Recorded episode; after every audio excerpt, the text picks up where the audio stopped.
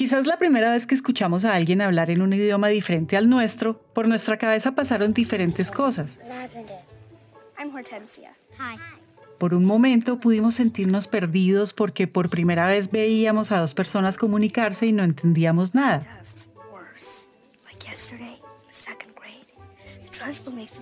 Por otra parte, pudimos sentir curiosidad por entender el idioma. Por otro lado, de pronto, hasta ni siquiera nos interesó un poco entender qué estaba sucediendo.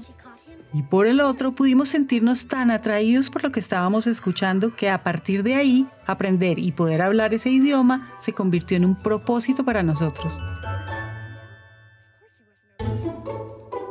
Algo parecido pasa cuando hablamos de ciencia, principalmente porque, como ya lo hemos dicho varias veces a lo largo de esta temporada, en ocasiones pareciera que es algo exclusivo de algunas personas. Sin embargo, lo cierto es que aunque la ciencia sí puede verse como un idioma diferente, con ella también viene una especie de traductor que deja de lado esta exclusividad de la que hablamos. Nos referimos a la divulgación científica.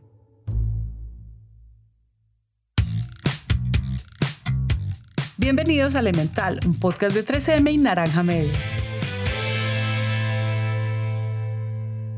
En algún punto de nuestras vidas todos nos hemos encontrado con algo considerado divulgación científica. Puede ser una página de Instagram, una charla TED, un artículo e incluso también un podcast, porque sí, los podcasts también pueden ser un medio para divulgar ciencia, así como lo somos nosotros. Y si les decimos esto es porque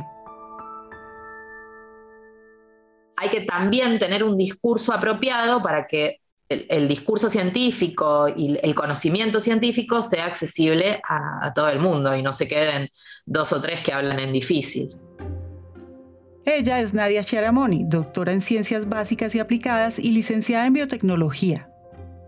Nadia, más allá de ser doctora, también es divulgadora científica y lo hace a través del humor. Y según ella, para que la divulgación científica funcione como un tipo de traductor, hay que identificar que hay un montón de palabras y términos que desde la ciencia vos los hablás con tus amigos científicos y significan una cosa. Pero cuando salís del laboratorio, para la gente que no se dedica a la ciencia, significan otra. Y parecen estupideces, pero es algo que es muy importante identificar para no cometer errores. Entonces, para que el discurso sea claro, es un consejo que me dio un profesor de stand-up una vez. Me dijo, contámelo como si se lo contaras a tus amigos. Eh, cuando vos se lo contás a tus amigos, le contás lo que haces, no vas a, usar palabras difíciles ni nada. Vas a contárselo en una charla de café a un amigo. Haces ejercicio. ¿Cómo le contás tu tema de investigación a tu amigo? ¿Cómo lo haces? Si se piensa la divulgación científica como una charla de café con un amigo, nos daremos cuenta que la ciencia no solo necesita de un traductor que nos permita entenderla, ya que de nada sirve entender el idioma si en verdad no hay nada en sus palabras que nos genere interés. Y eso es lo que hace que la divulgación científica sea especial, pues... Es como que tú le das la ciencia a las personas, pero yo me aseguro que esté de una manera que ellos digan, me interesa saberlo y, hay un valor, ¿no? Porque creo que y pasa, se publican todos los días muchísimos este, estudios científicos, pero las personas no tienen el hábito de todos los días ir y leer qué nuevos estudios han publicado. Pero si yo te doy un reel diciendo, por ejemplo, ¿tienes problemas de atención? 80 mil personas, sí, tengo problemas de atención. Listo, te voy a decir dos cosas que eh, científicamente comprobadas funcionan para mejorarla, el mindfulness y el ejercicio. Y de pronto todo el mundo quiere saber más y quiere entender. Ella es Alexa Kosut, mejor conocida en redes como la Neuronita. Alexa es especialista en neuroeducación y divulgación científica, y para ella generar interés es solo una parte de lo que significa divulgar ciencia. Yo creo que además que es una estrategia para conectar con ellos y decir, mira, ven, ¿no? Como eso que le dejas como migajas en el camino al pajarito y va viniendo de pocos. Entonces tú le estás diciendo como, tú no sabes que esto te interesa todavía, ¿no? Yo, yo te estoy guiando, te estoy trayendo. Claro, el pajarito se acerca y tiene más hambre, ¿no? De pronto curiosidad. De todas maneras, se vuelven más curiosos, quieren saber más información. Pero se volverían también más críticos. Empezarían a distinguir un poco entre, mira, esta persona me está dando este ejemplo con estas evidencias, me está dejando la bibliografía, o sea, puedo ir a consultar las fuentes, versus un post que solo me dice sal, salta, tócate la cabeza cinco veces y sé feliz. Y no me dice quién lo dijo, de dónde salió. Entonces también te ayuda a desarrollar ese pensamiento crítico, a distinguir entre información, conciencia y fake news. Entonces, es fundamental comunicar desde la ciencia para que las decisiones se tomen basadas en ciencia y no en, creencias o en pensamiento mágico.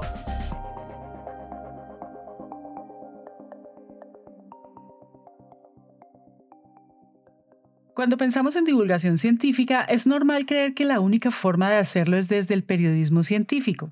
Por ejemplo, seguramente todos recordamos cómo las redes sociales se inundaron por un tiempo de las hermosas imágenes del universo tomadas por el telescopio James Webb. Con el lanzamiento de las imágenes en los medios de comunicación había noticias, artículos y videos que explicaban las fotografías. Hablaban de supernovas, números de galaxias y estrellas pero también de todo lo que la comunidad científica podía hacer con las imágenes, como aprender más sobre la masa, la edad, la historia y la composición de las galaxias. Lo interesante de esto es que cuando se trata de periodismo científico, algunas veces no es necesario traducir algunos términos. Y en ese caso, por ejemplo, cuando se hablaba de la masa, la historia o el número de alguna galaxia, pues no se traducía para los no científicos.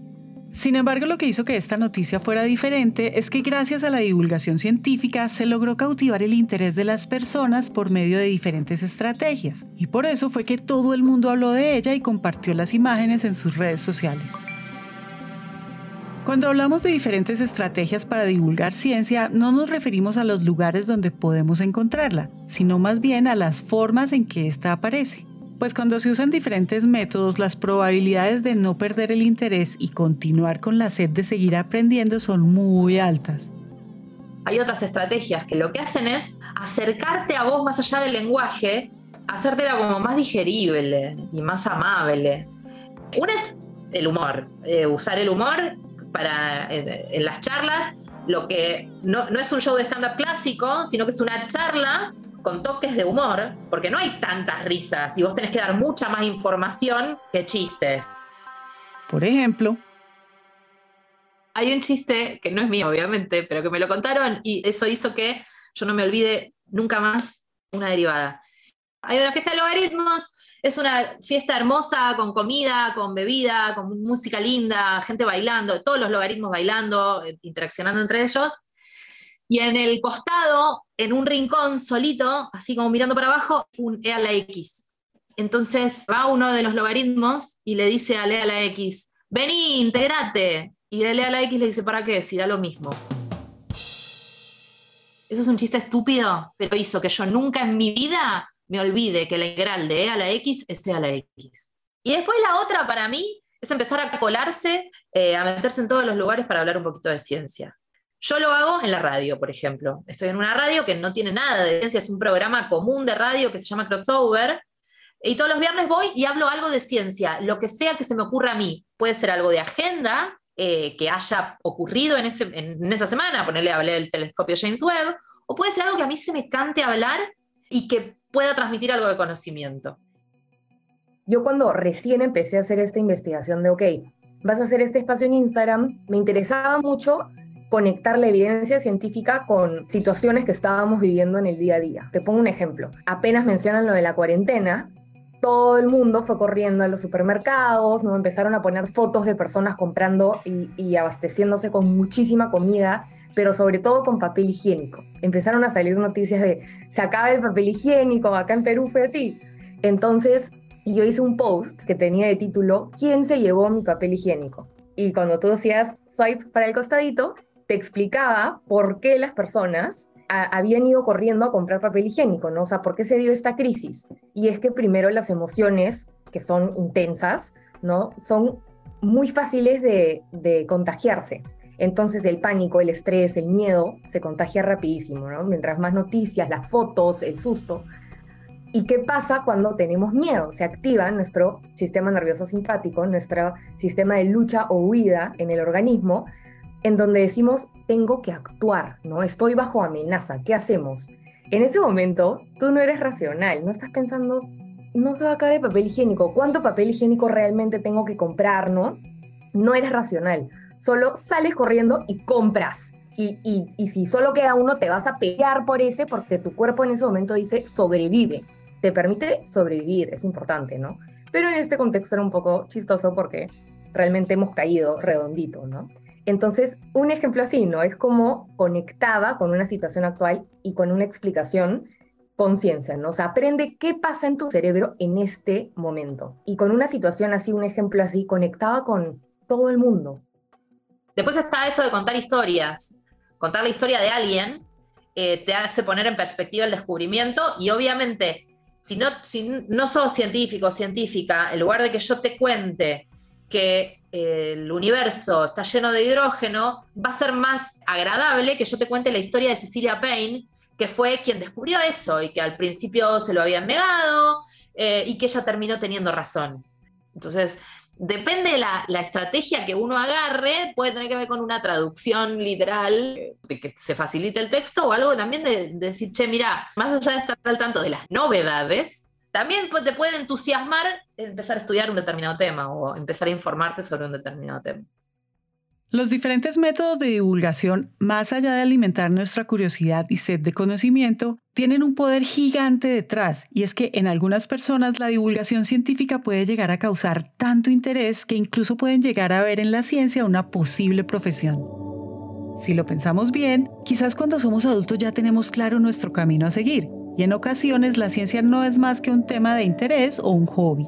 No obstante, a diferencia de nosotros, cuando los niños se encuentran con contenido sobre ciencia, la historia es bien diferente, pues ellos ya tienen un pensamiento científico desde que nacen, ¿ya? Porque todo es nuevo para ellos, entonces están en una constante exploración y descubrimiento a través de sus sentidos. Gracias a ellos es como le llega información al cerebro. Entonces siempre también está probando hipótesis. Por ejemplo, si tiene un vaso al frente suyo sobre la mesa, ¿no? Y cada vez lo empieza a empujar un poquito, el vaso está, no sé, hasta la mitad, y lo empieza a empujar, ¿qué está haciendo? No está siendo travieso, está viendo qué tanta fuerza tiene que hacer para mover el vaso. Entonces, siempre está viendo hipótesis. A ver cuánta fuerza tengo que hacer por aquí, qué pasa si hago esto, y ve el resultado y registra, observa, reflexiona y va cambiando ¿no? Eh, sus pensamientos. Entonces, en base a esto, realmente uno como educador, como padre, tenemos que estar pensando cómo seguir promoviendo este pensamiento científico, ¿no? Porque tenemos futuros científicos, tenemos a, futuras personas que pueden estudiar algo relacionado con disciplinas STEM, ¿no? Ciencia, tecnología, ingeniería, matemáticas. Entonces, hay que aprovecharlo. Cuando Alexa dice que debemos aprovecharlo es porque seguramente nosotros de pequeños pudimos llegar a tener ese sueño y algo sucedió en el camino. Es por eso que con los más pequeños no podemos perder esa oportunidad. ¿Se imaginan qué pasaría si más personas deciden estudiar algo relacionado a la ciencia? Seguramente las cosas serían muy diferentes. Yo veo, en verdad, la mitad de, mi clase, antes, en, donde yo enseñaba, realmente estaban como afanadísimos con estos libros de National Geographic, estaban leyendo sobre los animales, todos los días me contaban como, oye, ¿y sabes que el delfín esto? ¿Y sabes que la tortuga vive así? Pero hay, mira todos los tipos de serpientes. Y de pronto, ¿qué pasa después? ¿No? ¿Qué, qué pasó con esos libros? ¿Qué pasó con esa, esa información? Pero digo, que no pierdan esa, esas ideas, e, esos gustos, esas esencias, ¿no? Yo creo que, bueno, en la adolescencia también uno se distrae mucho por toda este, esta necesidad que tiene el adolescente de, sentir que pertenece a un grupo y de encontrar su identidad, pero también digo qué bonito que pueda reencontrarse con, con esos gustos de la niñez, decir, oye, a mí me encantaba esto de las serpientes o sobre los dinosaurios, y digo, se debería de tener más, no solo estas ferias vocacionales, pero ven a conocer un día en la vida de se puede aprovechar mucho, ¿no? Traerlos al colegio o ellos ir al campo, porque eso no se está haciendo en, la adolescencia, ¿no? Incentivar ese amor por la ciencia para que nunca se pierda y sean más las personas interesadas en ella, sin importar si son grandes o chicos, es algo que no depende solamente de quienes divulgan la ciencia. De hecho, alimentar esa curiosidad puede ser algo de todos y para todos. En 3M, por ejemplo, creamos el evento Diálogos de Impacto, en donde en diferentes países de Latinoamérica abrimos espacios de conversación con periodistas, divulgadores, creadores de contenido y líderes de opinión. para que las personas tomen conciencia sobre la importancia de la ciencia en sus vidas y puedan acceder a este tipo de conocimiento. Además, gracias a las redes sociales, ayudar a que la ciencia llegue a más personas es tan fácil como dar clic, así como cuando compartimos videos, charlas o artículos verificados. ¿Pueden imaginarse entonces cuántas personas luego de ver las imágenes del telescopio James Webb se interesaron en la astronomía? Seguramente fueron miles, todo gracias a que también fuimos muchos quienes compartimos esa información. Finalmente, si hay algo que debemos decirles, es que esa es la ventaja o el superpoder de la divulgación científica, y es que deja abierta la puerta para que más personas como Nadia y Alexa encuentren maneras innovadoras, disruptivas y divertidas de traducir el conocimiento científico. Y cuando ese conocimiento llega a nuestras vidas, cruza fronteras y al mismo tiempo, gracias a nuestro interés y curiosidad, permitimos que más personas se enamoren de este tipo de conocimiento, logrando así que la divulgación y la ciencia no sean para unos cuantos, sino para miles de personas alrededor del mundo. Elemental es un podcast de 3M en coproducción con Naranja Media. Este episodio fue escrito y producido por Valentina Barbosa. El trabajo editorial es de Araceli López, el arte, diseño y material publicitario es hecho por Luisa Ríos. Todo el soporte técnico para la grabación es hecho por Julián Cortés. El diseño de sonido y la musicalización fue realizada por Santiago Bernal y Juan Diego Bernal. Adriana Ríos y Marcela Linares dirigen todo el trabajo editorial, contenidos y curaduría por parte de 3M. Este año queremos hablar mucho más con ustedes, por eso cuando compartan este episodio y todos los que se vienen pueden usar el hashtag elemental by 3M. También pueden encontrarnos en Instagram como 3M Latinoamérica. O pueden escribirnos al WhatsApp de nuestros productores más 57 317 316 9196 más 57 317 316 9196 por supuesto, también pueden seguirnos en Instagram como Naranja Media Podcast, la casa productora de este show. Yo soy Margarita Calle, nos escuchamos en el próximo episodio.